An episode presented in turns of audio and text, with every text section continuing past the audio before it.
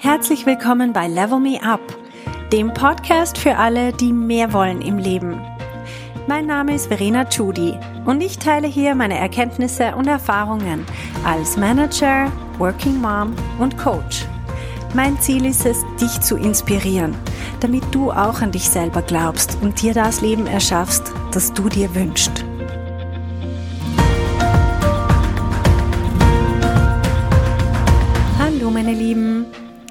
Letzte Woche haben wir darüber gesprochen, was die anderen über uns denken. Und heute geht es darum, was wir über die anderen denken. Hm. Weil wir machen uns doch auch Gedanken über die anderen, wenn auch nur kurz, mal zwischendurch. Meistens, wie wir ja gesehen haben, denken wir über uns selber nach. Aber was wir über die anderen denken, das ist so spannend und das würde ich auch gerne mit euch anschauen. Und zwar, was wir über die anderen denken, das zeigt uns eigentlich, was wir denken und nicht, was die anderen so tun oder wie die sind. Und das ist meistens, was wir glauben. Also wenn wir über jemand anderen nachdenken, dann haben wir meistens irgendwelche qualitativen Urteile über die Person. Wir denken zum Beispiel, oh, diese Person ist zu dick, die ist unsportlich, die kümmert sich nicht um ihre Fitness, wie unverantwortlich. Und das ist ein Werturteil. Ähm, ein Werturteil ist nicht ein Fakt. Also, dass jemand dick ist oder nicht dick, das ist nicht eine Tatsache, sondern ich kann zum Beispiel das Gewicht von der Person in Zahlen erfassen. Das ist ein Fakt. Und ab wann wirklich jemand dick ist oder nicht dick, das ist sehr, sehr subjektiv. Das merkt man vor allem, wenn man jetzt in eine andere Kultur geht, wo Leute einfach, wo einfach komplett andere Maßstäbe sind. Vor allem auch in einer anderen Zeit. Wir sind heute, ist unsere westliche Kultur dermaßen weit verbreitet auf dem Planeten, dass wir manchmal glauben, so wie wir die Maßstäbe anlegen, so sind sie einfach und das stimmt gar nicht. Also auch, dass uns dort bewusst wird, das sind einfach Gedanken. Und was auch immer wir für Gedanken über andere haben, sind unsere Wertvorstellungen hm, und auch unsere Urteile über diese Person. Man muss sich vorstellen, wir sind ja nicht wie eine Kamera. Wir laufen nicht mit einer neutralen Linse durch die Welt. Das heißt, wir laufen nicht einfach durch die Welt und nehmen alles auf, was sich so vor unsere Linse schiebt, sondern wir haben eine sehr selektive Wahrnehmung. Also wenn mir jemand auffällt, der zum Beispiel übergewichtig ist, dann ist das, weil ich ja schon eine Fixierung habe auf das Thema Gewicht. sehr, sehr spannend, weil ich unterhalte mich manchmal mit einer Freundin, die zum Beispiel über jede Person, über die wir reden, muss sie zuerst festhalten, wie das Gewicht von der Person ist. Ah, die hat ja wieder zugenommen oder die hat so viel abgenommen oder bin ja gespannt, ob die nach der Schwangerschaft das wieder... Einfach egal.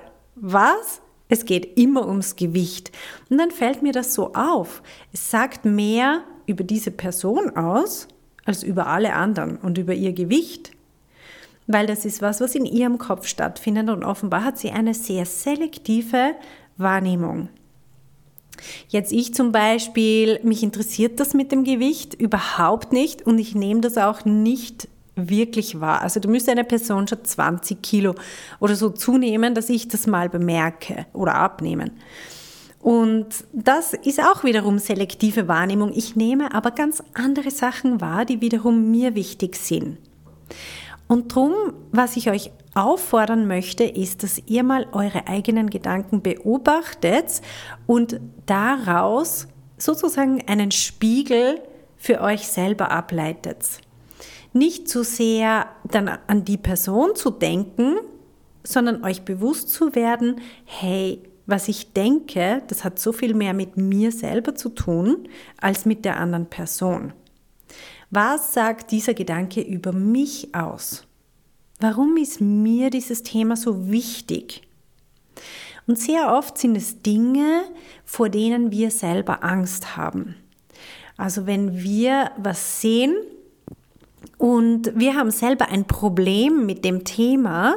Wir haben zum Beispiel Angst zuzunehmen oder zu viel abzunehmen oder was auch immer. Dann werden wir auf das Thema auch bei anderen stoßen. Das wird uns einfach dann erst auffallen. Während wenn wir diese Ängste nicht hätten oder dieses Problem nicht hätten, dann würden, würde uns das einfach nicht einmal auffallen. Uns wird eher auffallen, hey, die Person hat Designerschuhe an zum Beispiel, weil uns das viel wichtiger ist. Während wenn ich auf das Gewicht fixiert bin von einer Person, dann fallen mir die Schuhe überhaupt nicht auf. oder die Frisur oder wie auch immer. Also wenn ich ähm, Hairdresser bin und ich laufe einfach mit diesem Blick durch die Welt, dann fallen mir überall die Frisuren auf von den Leuten oder wer sich die Haare nicht äh, nachgefärbt hat oder was weiß ich was, einfach weil ich spezialisiert bin auf das Thema und fixiert bin, halt dann auch das wahrnehme. Wie funktioniert eigentlich unsere Aufmerksamkeit? Unsere Aufmerksamkeit kann entweder wie so ein junger Hund durch die Gegend rennen und an allem schnüffeln, was sich bewegt. Das ist, was bei Kindern der Fall ist. Kinder haben noch keine so selektive Wahrnehmung. Deswegen können sie während dem spannendsten Spiel plötzlich aufschauen und sagen, Lutzeug, weil sie ein Flugzeug oben vorbeifliegen sehen. Und uns fällt das gar nicht mehr auf, weil wir halt gelernt haben, dass es nicht eine relevante Information ist für uns, ob jetzt ein Flugzeug drüber fliegt oder nicht. Und ein Kind nimmt extrem vieles wahr, das uns nicht als relevant erscheint. Jetzt, wir haben einfach in unserem Leben bestimmte Dinge, die für uns spannend sind. Und wo wir bewusst oder unbewusst entschieden haben, dass das für uns ein relevantes Thema ist. Und plötzlich nehmen wir alles wahr rund um dieses Thema. Die Frage ist nur, dient uns das wirklich oder dient uns das nicht? Sobald uns das nämlich bewusst wird, und das ist, was wir jetzt gerade machen, indem wir darüber reden uns wird bewusst, worauf wir fixiert sind und was uns bei anderen sehr oft auffällt. Vor allem auch, achtet mal drauf, was euch stört bei anderen. Das sind nämlich meistens genau die Dinge, mit denen wir selber kämpfen. Und dann können wir aus dem was ableiten und was lernen. Das heißt, wir können zum Beispiel bewusst entscheiden, ob wir wollen, dass das weiterhin für uns ähm, wichtig ist und dass wir unseren aktiven Arbeitsspeicher im Hirn mit diesen Informationen beschäftigen. Oder wir setzen uns ganz bewusst ein bestimmtes anderes Ziel und schicken unser Gehirn an die Arbeit. Weil unser Gehirn funktioniert ganz toll, wenn es eine Herausforderung hat. Vielleicht erinnert es euch an irgendeine Situation, wo ihr plötzlich vor einem Problem gestanden seid und ihr habt das Problem lösen müssen innerhalb von kürzester Zeit. Plötzlich wird alles andere irrelevant. Und ihr seid total fokussiert und ihr kriegt eine Lösung hin, von der ihr nie gedacht hättet, dass sie überhaupt notwendig ist. Also wir kommen nicht von selber auf kreative Ideen, wenn keine Herausforderung da ist. Deswegen können wir unserem Hirn auch Herausforderungen ganz aktiv. Das ist das, was wir im Coaching machen. Wir entscheiden uns für bestimmte Ziele. Wir setzen uns Ziele. Und Wunder über Wunder, unser Hirn wird mit Ideen kommen und mit Lösungen, wie wir dieses Ziel erreichen können.